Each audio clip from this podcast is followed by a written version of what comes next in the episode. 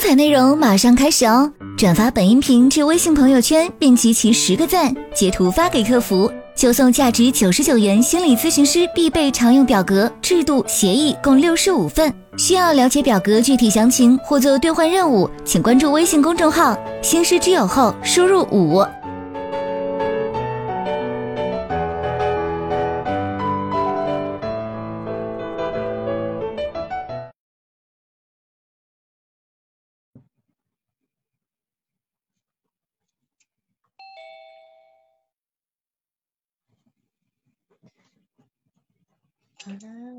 开始了。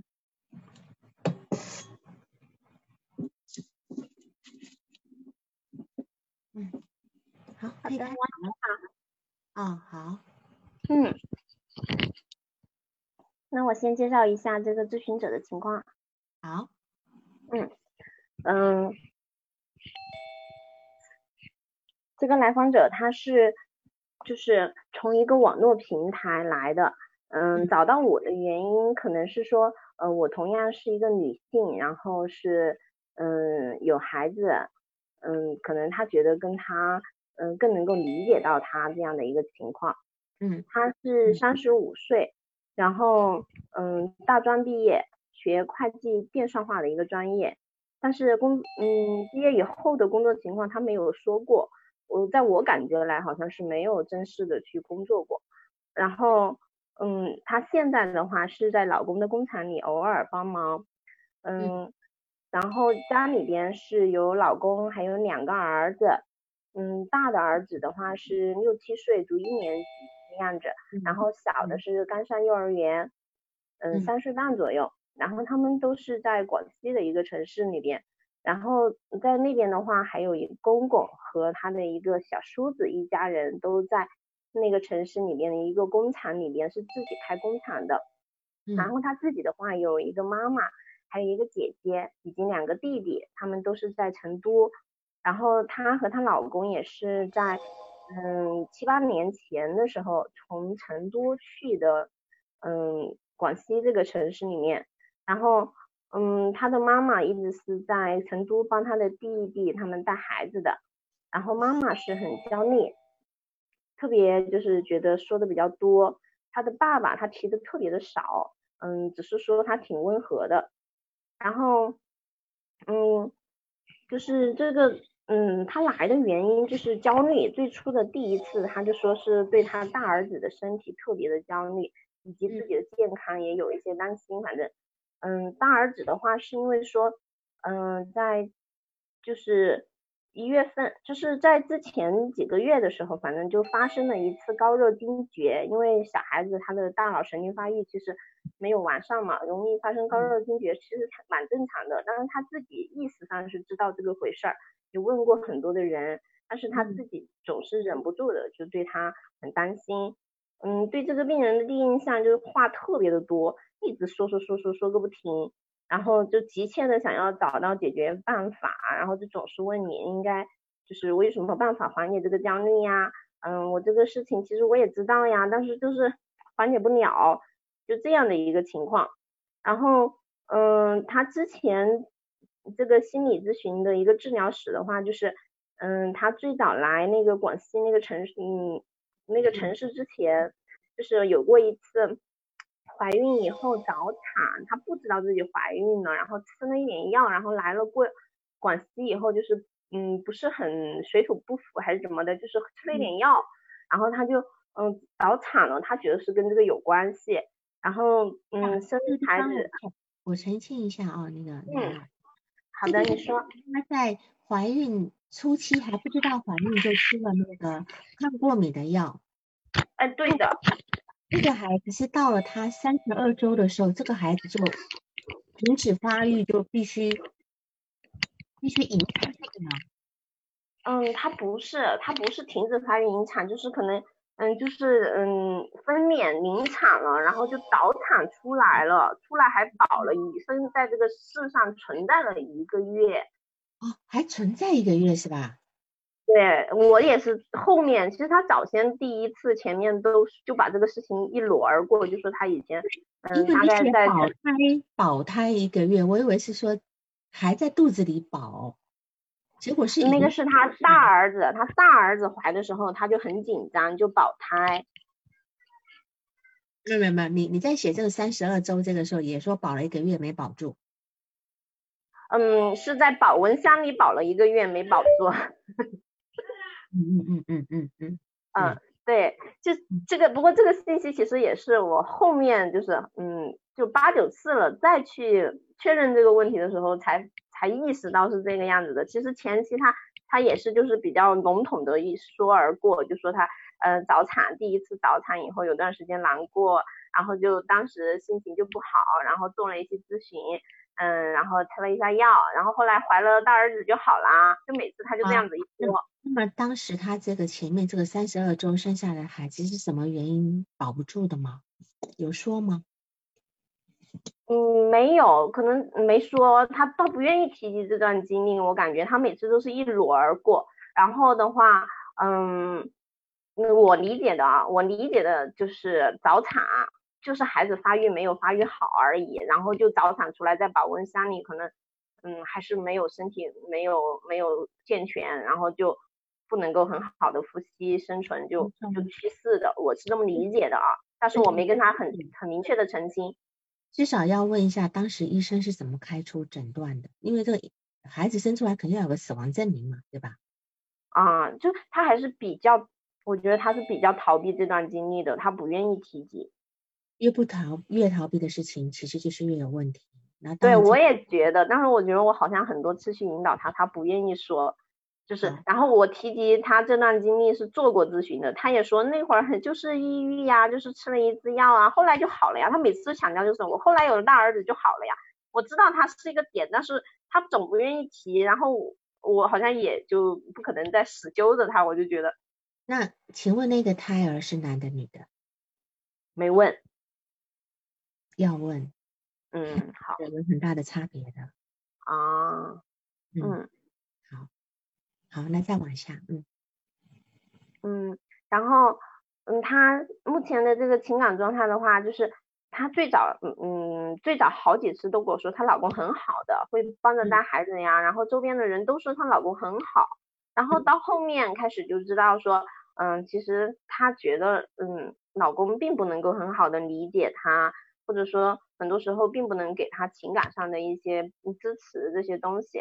到现在的话，就是从他有了孩子以后，就一直将老公赶出自己的这个呃房间，就从客房可能睡到了厂里，就一直都是分床分居那种状态了。我感觉，然后我他的情感状态基本上都是在孩子身上，嗯嗯，就是除了孩子，他就是跟他妈妈和姐姐联系的比较多。老公就是跟他一起，可能合伙带孩子，帮助他一下。对他，所以他一直很希望自己能够在成都，能够依靠他的妈妈和姐姐，有这么一种想法。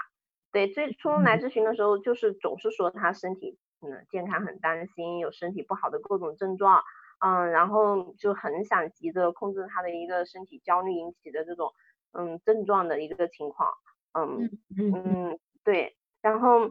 嗯，他很怕自己，如果说不赶紧调整过来，会神经出问题。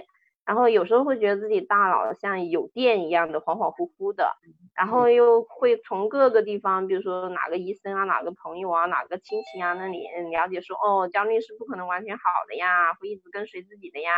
然后一会儿又想到自己身体不舒服，情绪就很紧张，就就都处处于这种一会儿这样一会儿那样的一种情况。然后每次可能就有一点焦虑的一种状态的时候，他就来找我。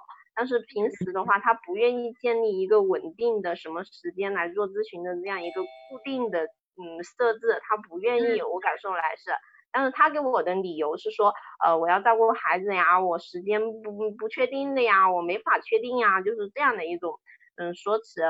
嗯嗯嗯。然后嗯我嗯我了解到他的生长史的话，就是说嗯他小时候。出生两个月，然后就是爷爷奶奶在农村带的，在福建，然后他的爸爸妈妈就出去可能务工的那种，嗯，在大概是在成都，然后他到了读高中十五六岁了，可能才去了妈妈那里，嗯，然后他的姐姐还有他的一个弟弟也都是他妈，嗯，他爷爷奶奶带大的，嗯，然后你觉得弟弟大他多少？你知道吗？姐姐大？弟弟弟弟小我问过还是忘了？忘了，我脑子里没概念了，好像又忘了问姐姐。这个这个也很重要，因为既然他的他的爷爷奶奶也带过姐姐，也带过弟弟，对吧？嗯。那他们是否有重叠的时间？如果说差距很近的话，嗯，对。然后还有一个问题就是说，他为什么会被送到奶奶家？为什么他应该是他妈妈生他的时候就是在奶奶家生的，然后生完了就出去了。我我猜是这样的，我我我感觉是这样的。对对对，不能你感觉，你要问，你要问。嗯，就是你要问我，嗯，就是去跟他确定他是，嗯嗯，就是是爸爸妈妈把他带到爷爷奶奶家，还是从爷爷奶奶家离开了，对吗？不是，他为什么会被放在爷爷奶奶家？因为毕竟他的弟弟最小的弟弟还是跟爸爸妈妈一起成长的。我是有一个猜测，就是说，因为福建那边重男轻女的很严重，是否他妈妈就是要生一个儿子？因为我如果我有这个假设，就跟他后面的现在的问题是相关的，你懂我意思吗？啊，就是他妈妈是否你看他他跟他姐姐之后后面生了两个弟弟，嗯，是否他妈妈就是为了要生弟弟？生儿子才会生生了他，把他送回爷爷送回爷爷奶奶家以后，在外面再继续生。啊，就是要去确定这个问题，因为福建的这个情况，嗯，这个问题很重要。为什么？这个问题对于他来讲，他存活的意义，存活的意义，嗯，他是否因为一个人的存活，因为他有很明显的一个死亡焦虑，对吧？嗯。来，再再再连到他今天那个胎儿的那个三十二周胎儿的问题，然后他来他来咨询，又是因为他大儿子高烧惊厥产生以后他的焦虑问题，这一连串都是跟孩子有关。对对对，是的，所以这要串成一条线。好，没关系，那你应该继续说。嗯嗯，因为他有两个弟弟嘛，他有一个弟弟也是爷爷奶奶带的，但是呢，可能有个弟弟就是。嗯，比他他是十五六岁读高中才去跟爸爸妈妈的嘛，这个孩子可能就是到七八岁八九岁的样子就去了，比他早去。然后另外一个最小的弟弟，可能那会儿生活条件好了，是他爸妈带的，是这样的。应该是说这个时候家里就这这么一个儿子，计生委不抓了，可以不用送走了，是吧？嗯 嗯，对吧？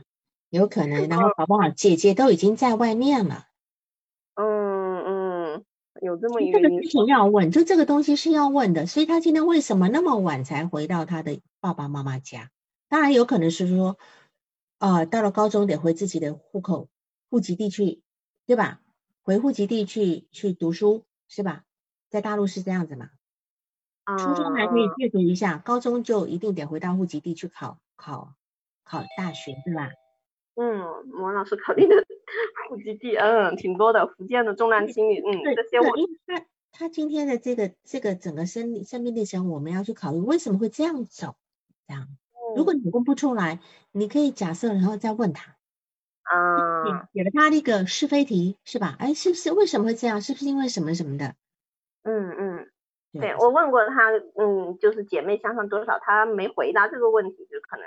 就是他可能不重要的事情，他会不不给你，就是不给你对，他觉得不重要的事情，或者他觉得他不想谈的事情，他他不但理睬你，好像有点这种感觉啊。对，但是重点是，如果你觉得重要的话，他也会配合你。你要把你你自己的那个你那个位置拿出来，因为今天是你在工作，不是他的工作，对吧？嗯。好，那再往下，嗯。嗯，然后。嗯，对，就是这一块儿，嗯，两个孩子就是，就所以在这个过程中的话，我就考虑他跟父母分离这一块儿和孩子跟他分离以后，然后还有一个就是说他现在在嗯，在在这个嗯广西这个工厂里面嘛，他其实很多时候他不是很乐意的去，比如说把这个家务做的特别的嗯。特别特别的这种整洁，但是他会要求自己这么做，因为他觉得在高中的时候，他去爸爸妈妈那里，他的妈妈就是这么要求他的很多事情，比如说，嗯，高中到周末的时候，嗯，他就必须要去清扫卫生啊，洗衣服呀这种事情，就是他妈会要求他做很多，所以他现在的生活状态里边会允要自己去把这些生活照料的井井有条的样子，然后还要去工厂里边帮助老公做一些事情。甚至因为她的，嗯，她的婆婆是几年前四三四年前去去世的的癌症去世的，然后她的公公现在是有肺癌，可能治疗以后的，嗯的一个时期，所以她觉得她公公都在工厂里工作，她可能也得去照顾他。嗯，但是他又不愿意照顾他小叔子一家，他觉得其实都是因为他小叔子，他公公其实最早那个工厂是给他小叔子的，那小叔子自己不给力，嗯，然后做不好，然后那公公没办法才交给他老公的，所以他心里其实有股这种怨气，然后，嗯，对，然后又因为这个大儿子不就大孩子不就去世了嘛，嗯嗯，对，然后，嗯，然后就是。嗯，说到哪儿啊？我接着要，没事的，你把他整个生成长的过程大概整个说一遍，就不要按照次数来报，因为按照次数时间会太长。嗯，然后嗯，反正他现在嗯，对他嗯，他的他的奶奶，因为他一直在跟奶奶生活的嘛，所以嗯，他的奶奶的话，嗯，他觉得是很开明、很开朗的，也很好的。然后奶奶是在她二十二十二岁左右的时候得癌症去世的，胃癌去世的，整个过程是她照顾的。嗯，问到她就是奶奶胃癌你有什么感觉？她就觉得说，嗯，奶奶那会儿反正还是蛮痛苦的吧，就她整个陪伴她的过去的，她就这么一一说，也也没说其他，就说，然后当时现在想到爷爷奶奶也会觉得说，他们都没想到自己的福就去世了，挺难过的，她特别觉得容易难过。嗯，然后嗯，关系里边他的姐姐跟他关系特别亲，他有什么都会跟他姐姐说，对，嗯，然后嗯，其他弟弟的话，我嗯没有太亲，就是也也不算很差关系，反正就就是这个样子。然后嗯，他因为他的这个嗯身体嗯焦虑不好嘛，所以呢，他就嗯会嗯允许自己就是一旦有有时候不好就跟他公说，我身体不好就不来谈你帮你了。所以他就会。有时候不去厂里，然后因为这个身体问题呢，他妈妈来他的那个从成都来他广西这个城市里边，嗯，帮助了他一段时间，嗯，做家务做饭大概是，嗯嗯，对，然后嗯，他嗯在妈妈在的那段时间，其实他都会说，嗯，我的心情还不错，有妈妈的陪伴，然后妈妈帮了我很多的忙，嗯，然后他妈妈。嗯，中间有一段是他弟媳妇突然打电话叫他妈妈回去，说他弟媳妇说他感冒了，嗯，让他回去帮助他照顾孩子的时候，嗯，那次有一次咨询，他就说他，嗯，他其实他身体都那个样子了，嗯，他都没法像他弟媳妇一样，就因为一个感冒就叫他妈妈回去，嗯，他会他会有这部分说。嗯，我其实更需要照顾，但是我不能说出来。然后，嗯，但是他妈妈看不到他的，嗯，就不能够很好的体会到他，然后就答应要回去。但是后来咨询以后，他可能还是说出来了。他妈又留了一段时间，留那一时间，后来妈妈还是因为身体有点不健康，有点不舒服，回就想要回，突然间就回成回成都那边，因为那边的医院可能比较熟悉，他就是要回去了。回去，嗯，以后他给我的咨询里边表达说，嗯，其实妈妈在，也就只帮了他做做家务而已，他还是会觉得其实心里面并不是很舒服的，嗯，因为妈妈很多时候会，嗯，就是控制他呀，或者是说他，就是很多东西还是会说，包括比如说，嗯，看到他的那个状态不好啊，也会说，嗯，你看你你你老公对你都那么好了，你还。就是这个样子的，就是让他去担心，看他还怎么好好的挣钱呀，会有这样的一种说辞，对，然后也会控制他，比如说让他怎么照顾他的两个孩子啊，喝粥啊，对胃好呀，然后衣服要怎么，就是来，嗯，他的衣服穿哪一个比较合适啊，嗯，感受来，反正这个妈妈还是蛮控制的，对，所以，嗯，后来他告诉我的，还是会觉得说这个妈妈跟他在一起并不是特别的舒心的。嗯，对，然后跟他的这个咨询就是，嗯，从最早的话就是这个对儿子高热惊厥的焦虑，然后后来又变成他对他身体的一个健康的焦虑，嗯，到后面又是睡眠睡不着的焦虑啊，然后嗯，到最后这一次以后的话，嗯，就就前面一次是做的一个对死亡，就对癌症对癌症的恐惧，然后这一块的一个就是好像嗯好了以后，嗯。然后到嗯最后上一次就是说他自己会觉得说我的情绪还是会有一种就是突然间的一种低落，或者是被拉到某一种嗯嗯就是某某一种情绪漩涡里面出来，他觉得是跟他过去不一样的，他希望呢就是能够回到过去的那种精神面貌比较好的一种状态。然后身体健康的话，他其实一直说他希望他像二十五岁那个样子。也跟他澄清了一下，他二十五岁到底是什么样子呢？他觉得可能就是有自己的生活呀，可以嗯，就是嗯，想要跟就是比如说跟老公跟跟爱人一起去干干啥呀那些，就不用天天去围着孩子转呀，就是还是会身体健康，然后什么都嗯没有什么病痛，就这种感觉吧。对，而且而且他那个时候在成都。啊，对。他是的，他是二十六岁才到怀，才到成都的。他在那个年龄，他在那个时间段之前，他人在成都，他还没有还没有经历第一次的一个早产事件。嗯，对的，是的。对，所以他他希望回到那个时候是最无忧无虑的状态。虽然在他二十二岁的时候，他的奶奶过世，对吧？嗯，对，对，是的。嗯，嗯，然后。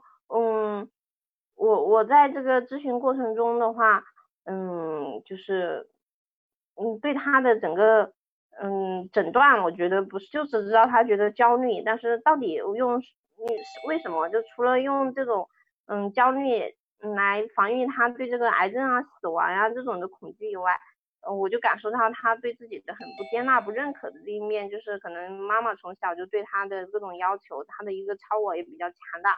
嗯，简单的就是这样，其他的我我不是很清晰，然后他的防御机制那些，嗯嗯，我我也好像就不是很确定。但督导的问题的话，我就是一个就是说，嗯，我因为看到他身体健康和这种饮食可能上面还是有可以改善的点嘛，我就推荐了一个监管师给他，是我熟悉的。我想说这在设置上是不是一种粗放设置？就是嗯，第一，第二就是说。我自己其实本身本职工作过去是做健康管理师和营养师的。如果说这样的这种客户的话，我一边跟他做健康管理，一边做嗯心理咨询师，是不是其实很不合适的？我想跟百嗯王老师再确定这一点。对，嗯，然后嗯第二就是对这个咨询者他的一个整体的这样的一个个案的理解，嗯他的这个走向，我我我是想要督导的。然后还有一个问题是，嗯就是。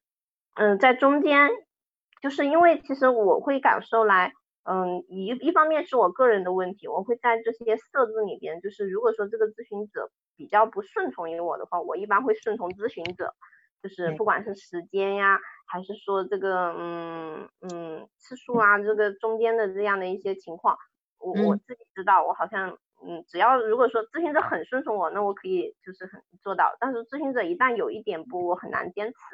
嗯，然后嗯嗯，所以的话，早期那好几次都是在那个平台里面做的话，他是通过的是电话的一个形式，电话的过程中就是他一般都是有很急躁的一些情绪才会来的，所以我也会就是可能顺着他让他去说呀，不断的说的过程，他会觉得哎，我好像就是聊聊天，好像就倾诉一下，嗯，这个过程里面。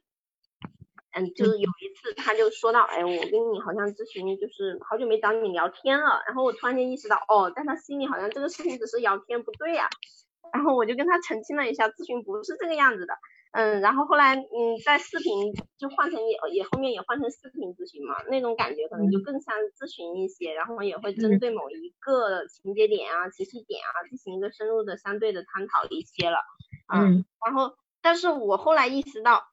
我我那一次的咨询里边，好像逼着他去直面自己害怕癌症那个问题，就是他其实不说，他不说癌症这个词儿，也不说死亡这个词儿，然后事后让他去就是再去想说，哎，如果你真的死了，你会害你你会担心的什么呢？他后来说他反正就是在想到这些东西都会哭了。但咨询中很明显的感觉到他在抵抗，那是我在逼迫他去去去做这个事儿一样的。我就在想我自己是呃是是在就是对他有那个反移情不满意，觉得。你你你说我这个咨询只是像一个视频聊天一样的，我就要逼着你好像去面对那个问题吗？还是说其实咨询走到那一步，我就是应该这么做了？我我这样子做是就是对这个咨询者才能引起他的一个前进，才能让这个咨询有进展有效果。可能我是想确定这些。嗯嗯，好。嗯。好。首先，先看你第一个问题啊，因为我看你的工作的手法，我感觉上有蛮多认知的部分，认知行为的部分。嗯，那如果说你今天你有这个所谓营养管理的这个呃一个就是专业的部分，当然本来在认知的部分你你提供一些呃呃就是一些比如说本来的配合运动啊等等，其实是可以的。可是问题是这个来访者他本身对健康就过分担忧。嗯，你今天用一种围堵的方式，其实是没有办法的。所以他是他有一句话说，他去找了那个监管师之后，监管师一给他查出来，好像感觉上他什么毛病很多。嗯，本来以前都检查过了，都已经做过体检没有问题了，现在又要求再去做体检，他觉得很烦。嗯，就说他原来本来就是在这个地方是非常焦虑的，可是你又把视视角。Focus 在这个地方，嗯，这会让他更焦虑，因为你也因为你知道他其实没有什么问题，嗯，就这样讲，他没有问题，他既然身体没有问题，为什么要从健康管理的角度去去看呢？因为你知道他是心理问题吧？对我我是知道他心理问题更大，但是他就是老是关注在他，嗯，比如说肠道不好啦，大便不成形啊，那我觉得这个东西可以调整过来的话，他也是一定程度上可以缓解他焦虑的。但是我当时有一种感觉，就是说，其实我的这种行为就是，就是跟他不断去找医生跟他确定去做体检一样的，其实是找一个饮鸩止渴的方法。我当时是知道，但是呢，我还是。就是很明确的知道说他是有一些东西可以调整，嗯，我我知道第一就是嗯最早做嗯介绍这个监管师的时候，他是呃发现又又回到这个健康问题上更焦虑了，但是后来到现在啊，他那个东西出了一定的效果以后，以及他知道说哦原来我的这个健康嗯的这些问题，我我他之前是模糊的，他不知道自己什么叫健康，应该怎么样去从事健康，但是后来他知道了。嗯，在一定时间以后，他开始在这一块儿确确凿凿的知道说，我应该怎么样做去确保这个东西，他有了一种确定感，他好像减轻了。我不知道说说清楚没有？我知道，但是事实上并不是他这一些呃调整，而是他今天在这在你这边得到一些支持，因为他本来就是一个自我非常弱的人，字体非常碎破碎的人，所以他今天所有的问题都来自于。我们讲，我们就我们就用中国的呃中医或者是呃中国的这些说法来讲，这个人就是气不足。嗯，其实他身体好的不得了，他就是气不足。他今天所有的所有的事情，他觉得哎呀，我睡不好，我头昏，我怎样怎样。其实这这个部分是他自己从心里搞到搞到生理的。嗯，是的。所以这个地方当然你要给他一些很。调整他的认知的部分，当然，当然从健康角度来讲，你定期去做运动其实是很好。任何人就算身体再好，做运动也也不会也不会说不好的事情。所以这地方我们要注意一下，就是不要太关注这个地方，不要不要就一来就问他，你啊，你昨天这礼拜身体舒服吗？不要问这个。嗯嗯，我倒不问，我一般让他自己说第一句话还是嗯，对。对，就是说他如果开始提，你也不要特别去问啊，怎么样怎么样。那么我们现在先把这个干个案的个这个东西先理一遍哈。嗯。他两个月就送到了爷爷奶奶家，所以我刚刚讲这个部分有没有可能是他妈妈或许已经怀孕了？就是他今天他今天母乳喂养是怎样的？母乳喂养是怎样的，对吧？哈，什么时候断的？这个地方都要去理解。再来，他十六岁回到父母家。那么可能是为了要读书回来的，是吧？啊，加上十六岁也大了，可以回来了。但是事实上，前面也前面初读初中就也可以回来，为什么要等到十六岁才回来？这这中间也有应该有一个不知道是什么原因造成的哈。再来看二十二岁的时候，奶奶胃胃癌过世。二十六岁，他从成都离开母亲家到了广西。那么这个时候，同一年呢，他的三十二周的孩子就早产，保保温箱待一个月就就就是就死掉了，对吧？就病逝了。他二十九，然后这时候也得了抑郁症，一直到了二十九岁生了大儿子，他的病才好。嗯，好。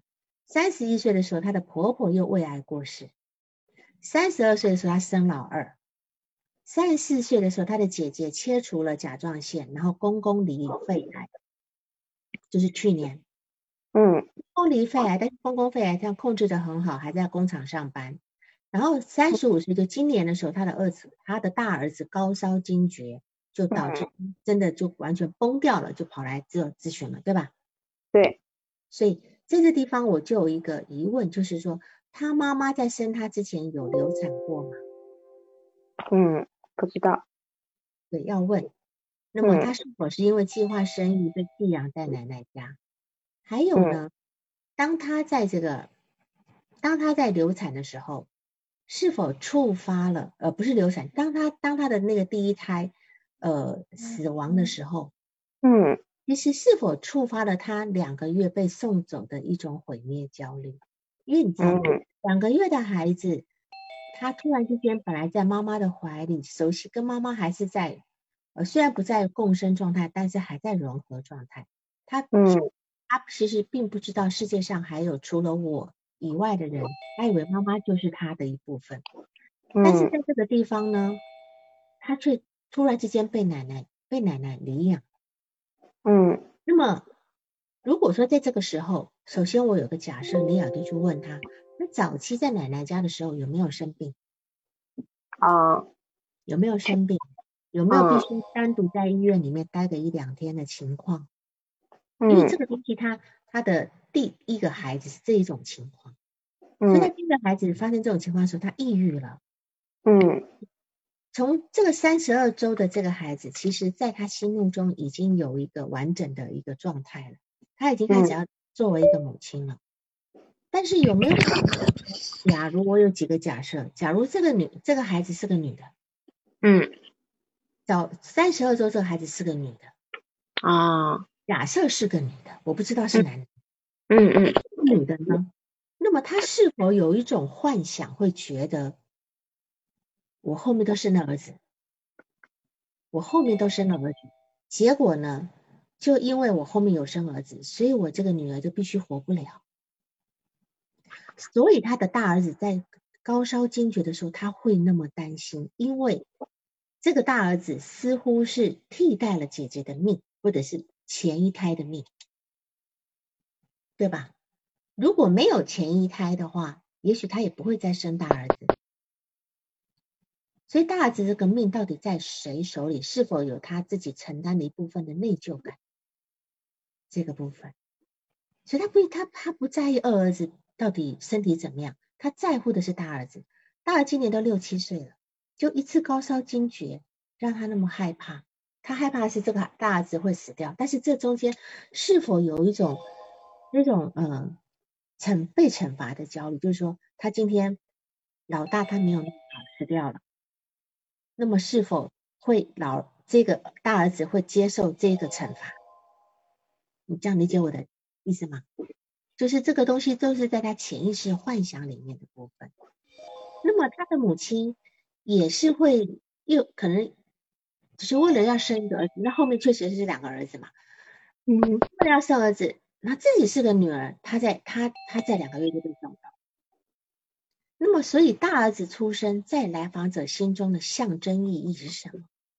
好像在幻想中，他可以把那个没有保住的孩子救回来。对吗？嗯嗯，三十二周没有保住的孩子救回来，但是即便如此，即便如此，因为有曾经失去第一个孩子的经验，所以这一次的老大的生病会激发起他当时这种丧失的恐惧。对，他现在充满了恐惧，就觉得他可能是不是又要保不住老大了？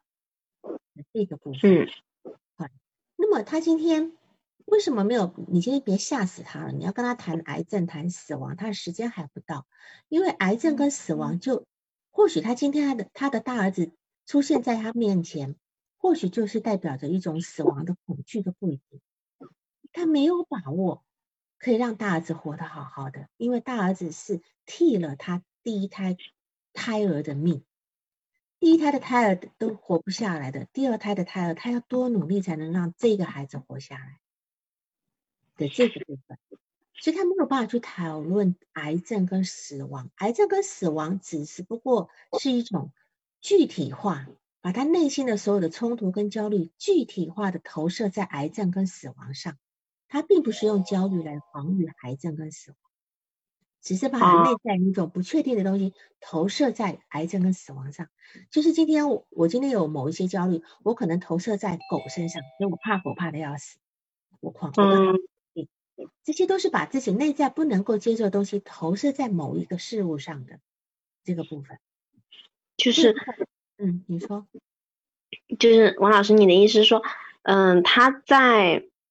嗯，因为第一胎的死亡，所以把生儿子这个事情就很，就是你的意思是大儿子代替了第一个孩子的存在，所以他很怕大儿子的死亡，或者说被，其实我还是有点理不清，就是我好像迷迷迷糊糊能听懂，但是说不清。没关系。然后呢，你你没听懂，你到时候回去听喜马拉雅也可以哈，就是这样讲嘛，就是。还我还没有讲完，就是这个观念不止只有这一点，还有他自己在两个月被送走的那种近乎毁灭的焦虑。嗯，因因为一个孩子在两个月被送走，他完全不知道怎么回事，他是在农忙被送走，还是农闲的时候被送走？因为他的他的爷爷奶奶都是农民。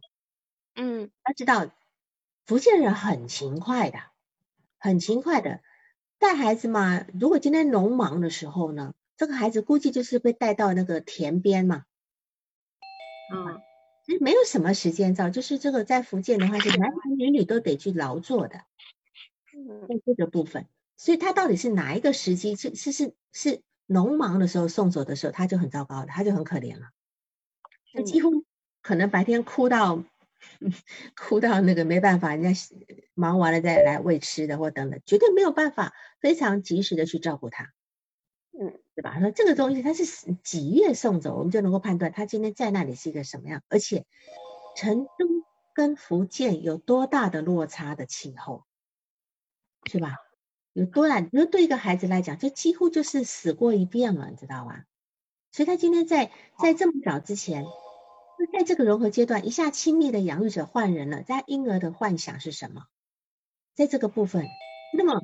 就是在，所以这位我们要思索的问题在，就是他的焦虑到底是因为什么而起的？他的焦虑到底是不是在防御癌症？他的焦虑是后面到底是什么东西？那么，嗯，就是说他总在各种焦虑具体的焦虑事件上面，呃，就是这边搞，对吧？你很难深入，所以他的他现在的状态近乎一病。就近乎一病症，一下子胃，一下子消化肠道，一下就头晕头痛，身体虚，嗯，在害怕出现出现问题。那么他其实他早就跟你说过，他很害怕，他这样下去的话，他要精神出问题，是吧？对，所以他并没有说我会死，嗯，他说我会精神出问题。一个人如果担心是精神出问题，你觉得他担心的是什么？嗯。就是精神分裂、精神症，对吧？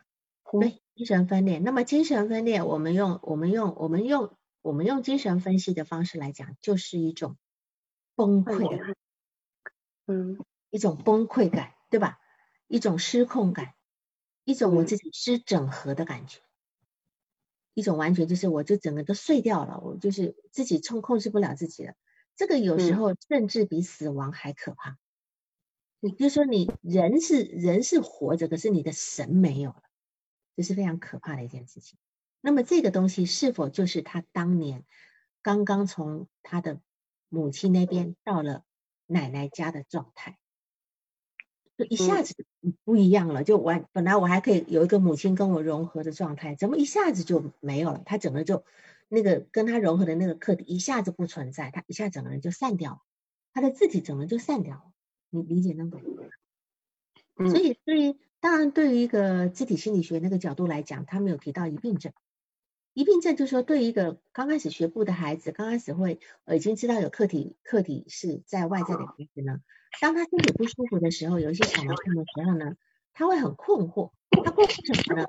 他困惑说，为什么我这么难受？我的照养者就是我的奶奶，为什么或者我的妈妈不能够让我好起来？如果我的妈妈或者我的奶奶不能让我好起来，那我就要为什么我不能够让我自己好起来？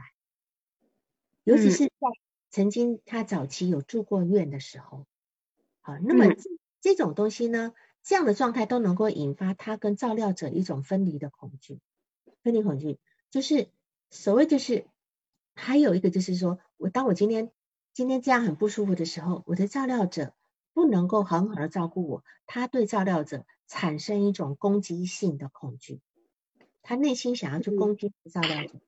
可是他今天却不能的这种恐惧，嗯，其实他对他母亲有很强烈的攻击，对你有强烈的攻击，嗯，但他的攻击是一种是一种被动攻击，他让你很愤怒，他让他母亲也很愤怒，他母亲说你你再不好起来，你老公那么累，那么辛苦的工作，你你可不可以不要再给他添麻烦？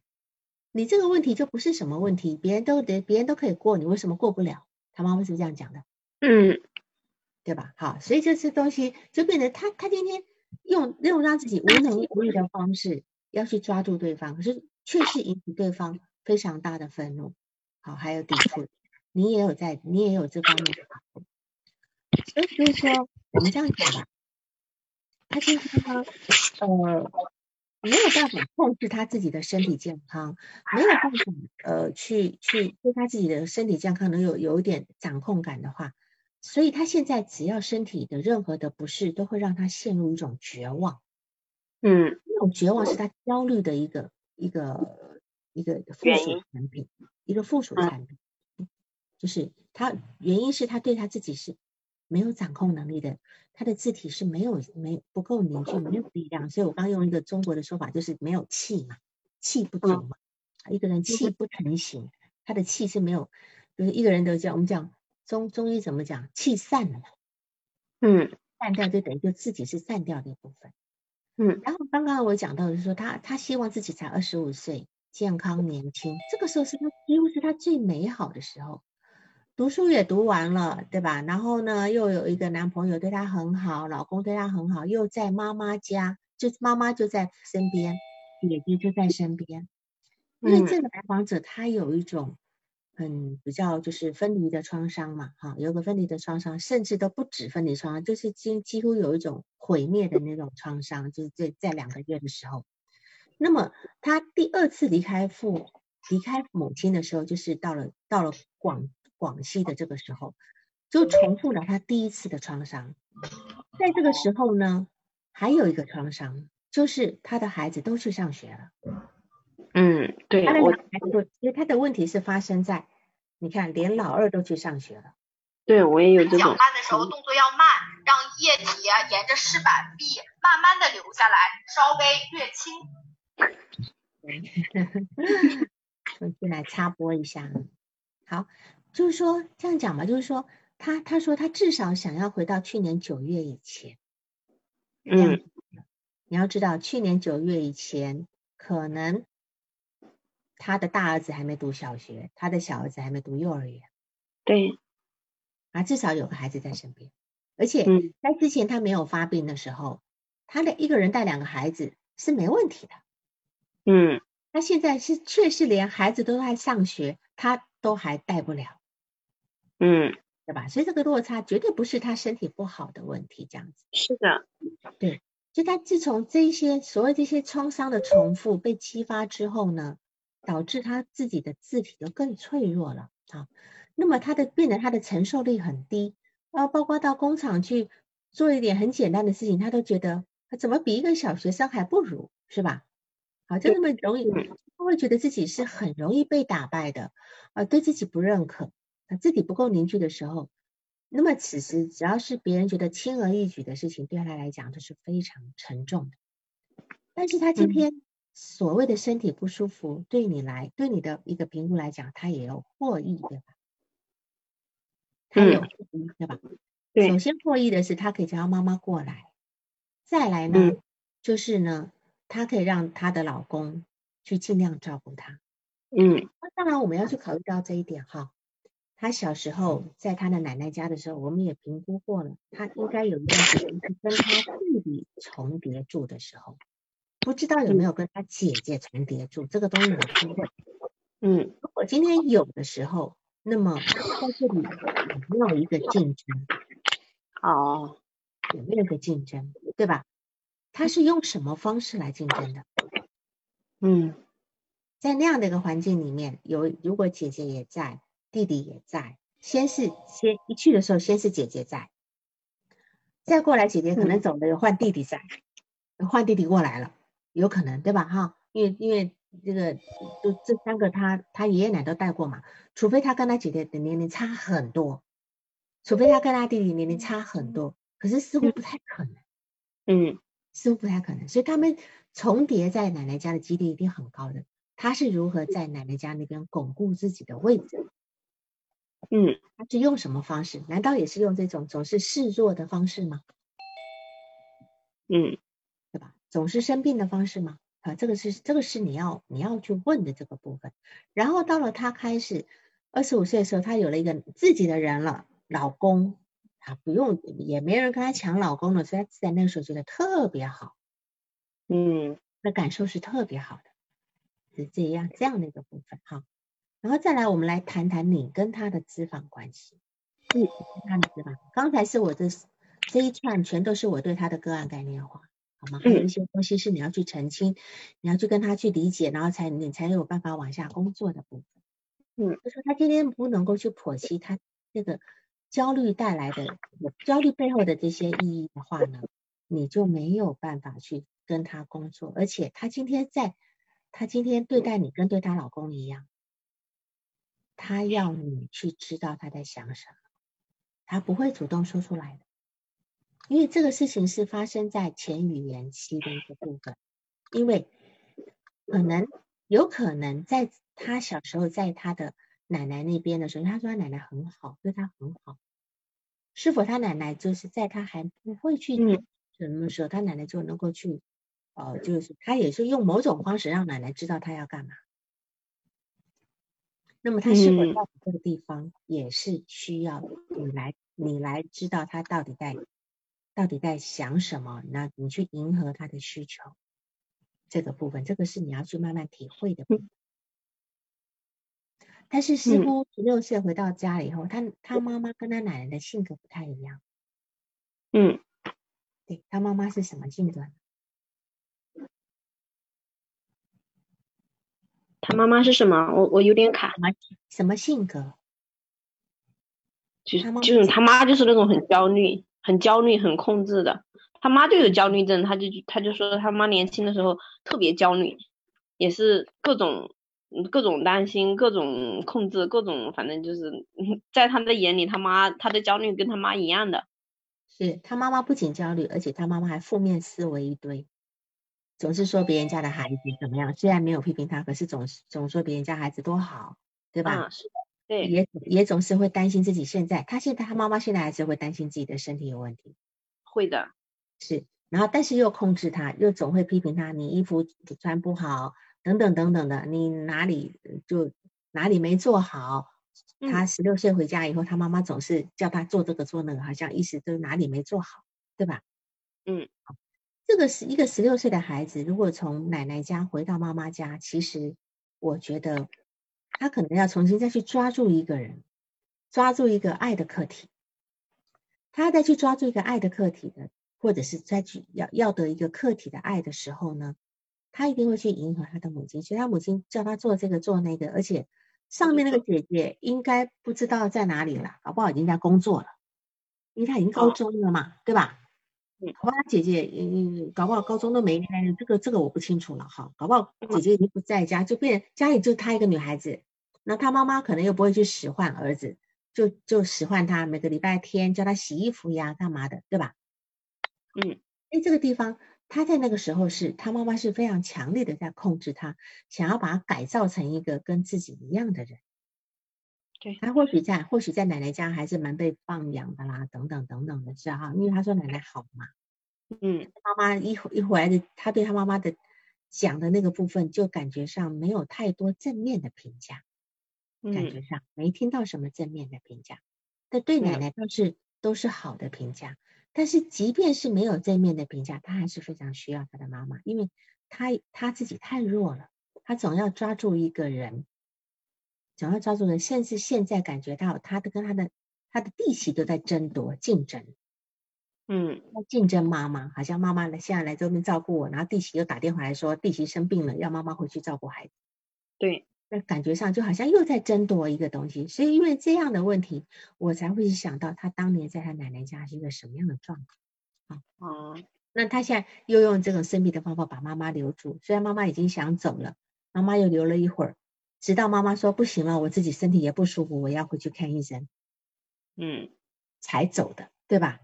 对，似乎原来弟媳的那个说法也留不住，也留不住他，也也没有办法把他妈妈拉走，直到妈妈用自己身体当目当理由才走掉的，是嗯。这样的。那么我们再来看你们的资资访关系，就是说你有提到，就是说他老是在跟你要方法，似嗯。乎有点担心，是吧？嗯你你对他的一个工作的成效是吗？嗯对那么我们这样讲嘛，因为他十六岁来到他母亲这边的时候，不知道他能信任他的母亲吗？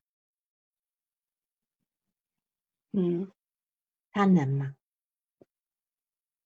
他现在信任他母亲吗？不能，我感觉，难对吧？哈，如果他今天不能的话，他跟你建立关系的这个，首先这个不能的可能性就很高，哦，就很高。所以今天呢，他只能够信任他自己，但是他自己又是如此的不能依靠，那么这个世界这么大，他他他何处是归程呢？所以他一直在一直在这个地方，所以他为什么不能守设置？你懂吗？他为什么不能守设置？我不知道，他在这里跟你有一种角力在。他又不是那种要上班的人，他今天，他今天其实孩子白天都去上学了，他为什么不能够来咨询？是吧？他跟你有一个角力在，所谓这个角力是控制跟反控制的问题。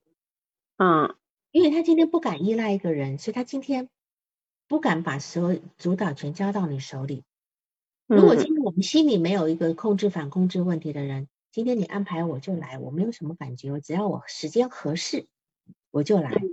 嗯对他来讲，他要抓这个主导权，嗯要抓这个主导权。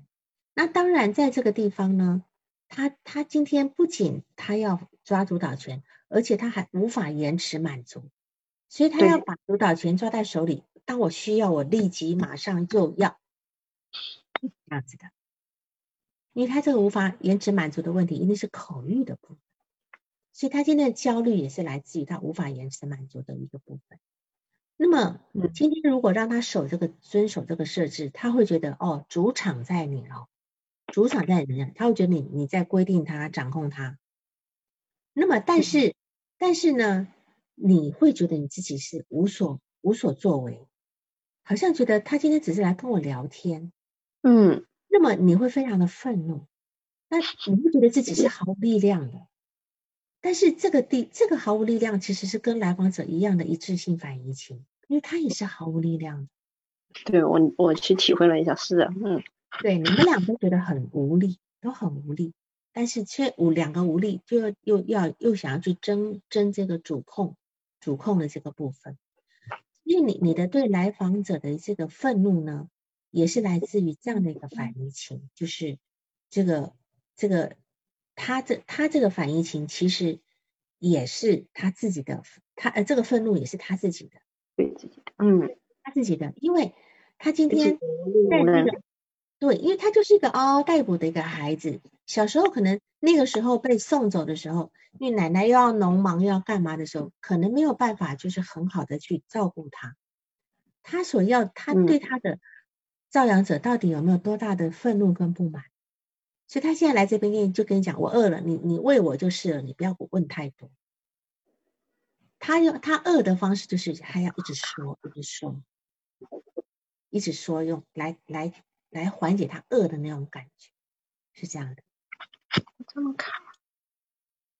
呃，是的，就是说，当然，呃，咨询师只要能够意识到，有人问他说，那这个反应情是不是你要自己去解决？哈，当然。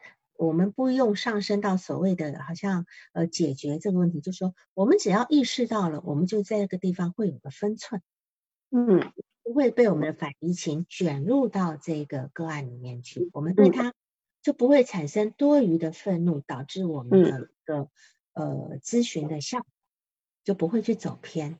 所以你今天会在最最后两次，你想要去主导他说你回来跟我谈你对癌症的恐惧，对吧？啊，他今天就不行，他怕死，他怕死，所以这个地方就差，就出现这个反应型导致的这种拉锯的这个部分。那当然，在这个地方，我们再来谈怎么治疗的部分哈，就说，嗯，他在冥想对吧？他是不是在尝试冥想？对，我不建议冥想，我不建议冥想，因为他字体十分脆弱啊。他字体十分脆弱，你让他冥想容易走火，不是不要讲走火入魔，他他他内在已经有很多很坏的东西在里面，很迫害的东西在里面。你让他去冥想，他是冥想不出好东西来的，只会让就像我有另外一个案，他自己我我没有叫他去冥想，他自己跑去冥想，结果就一堆妖魔鬼怪充斥这个整个空间，在这个房，所以我。我觉得呢，他他放他做的是放松冥想，是那种有音频引导的。哦，那就不叫冥想，这个叫做正念。我哎呦，我好卡呀，王老师。哦，我不卡呀。别人卡吗？其他人卡吗？其他人卡不卡？不卡哈，好，不卡。对，是，就是说这个叫正念，我会建议正念。正念放松就是跟着音频走，不要让他的脑子自己去想，因为很危险。对对对，我我我知道。这个是哎，正念放松、正念运动，甚至正念吃东西。微信啊上面有很多正念引导的音频，不错的。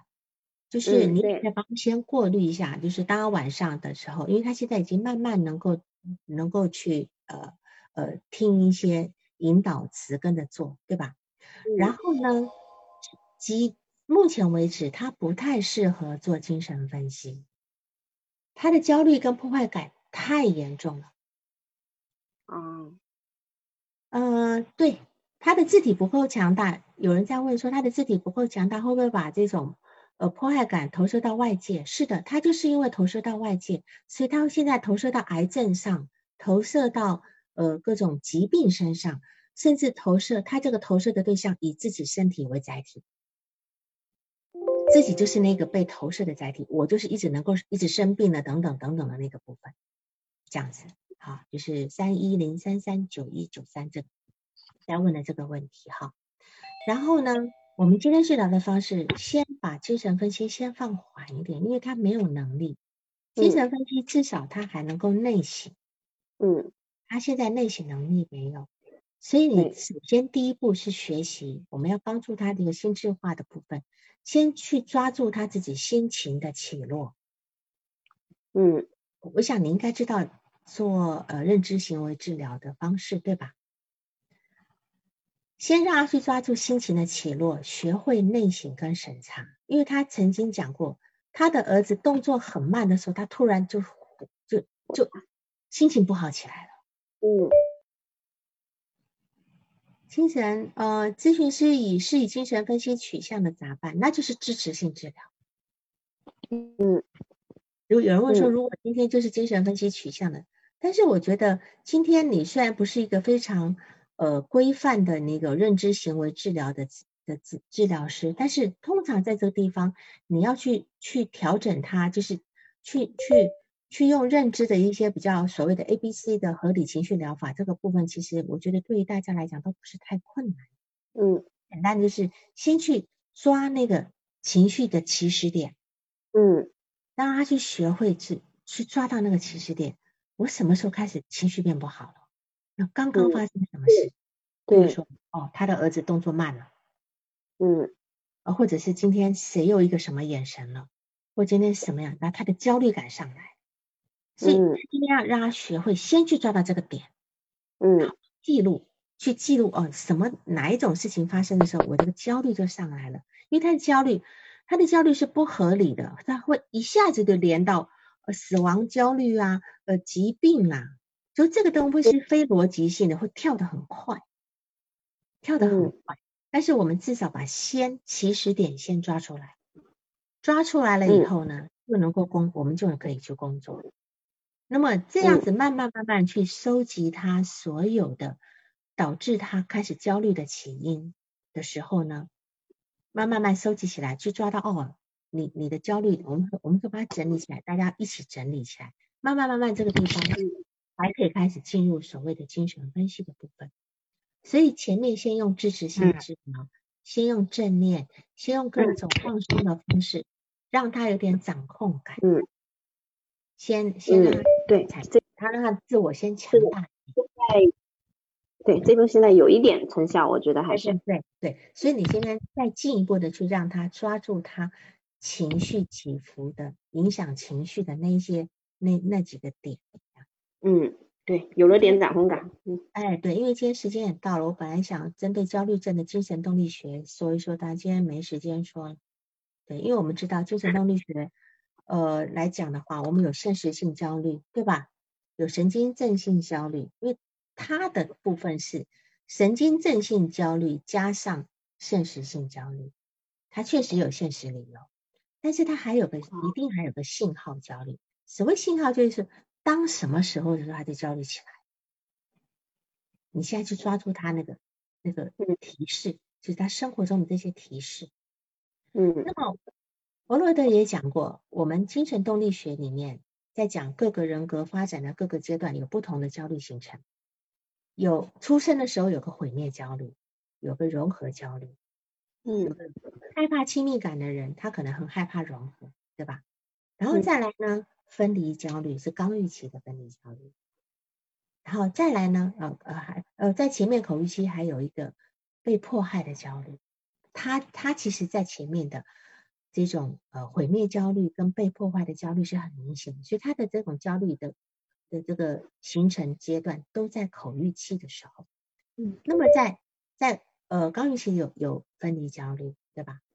到了俄狄浦斯期呢，哦呃到了呃高预期有分离焦虑，还有失去客体的焦虑，失去客体的爱跟失去爱的客体的焦虑。到了刚预到了俄狄浦斯期呢，他有那种所谓的阉割焦虑，嗯的超我焦虑。嗯但是我们根据不同时期来看这个人，我们先去看他的焦虑性质是什么，我们就能够去回推他今天导致他焦焦虑的那个神经症性呃神经症性冲突的时期在哪里。那么我们今天是可以判断他就是在口欲期，嗯而且一病症一定在口欲期。嗯那好吧，你现在慢慢你就慢慢去琢磨，因为其实这个问题对于他来讲是，对我们来讲都是很深很大的一个问题。嗯嗯，对，是的，好，谢谢王老师。还有还有其他问题吗？没有了，我再全部认真多听两遍，回顾一下。嗯，就前期就是在表面，然后去处理这个焦虑的症状，但是那那前期的那些东西就分析不出来，就这种，然后就觉得没没头了，不知道怎么做了。对你先去共情到他。嗯，对。呃，是的，还有很多内容，可是我没时间说了，时间到了，我们要再说还一小时说不完。好，个案后期怎么进行呢？我刚才有讲了嘛，对不对？讲到治疗的部分，我没说清楚吗？就是先去支持他，对吧？先去抓到，先去抓到他情绪起来的那个点，去抓到这个情绪背后的一些成因，以后帮他整个整理起来，这样子整理起来以后，进入才能够进入到精神分析的。哦，个案什么时候能起效啊？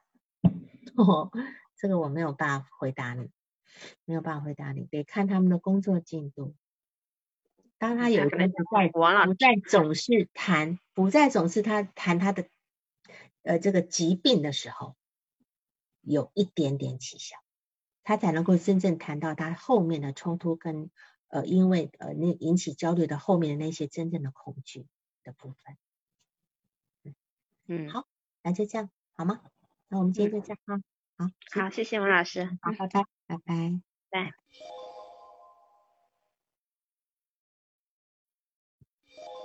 本次督导完毕，喜欢请留言或分享哦。需要报个案的老师，请查看我们喜马拉雅主页个人简介，也可以在微信公众号搜索“星师之友”，关注微信公众号后联系微信客服进行预约报个案，完全免费哦。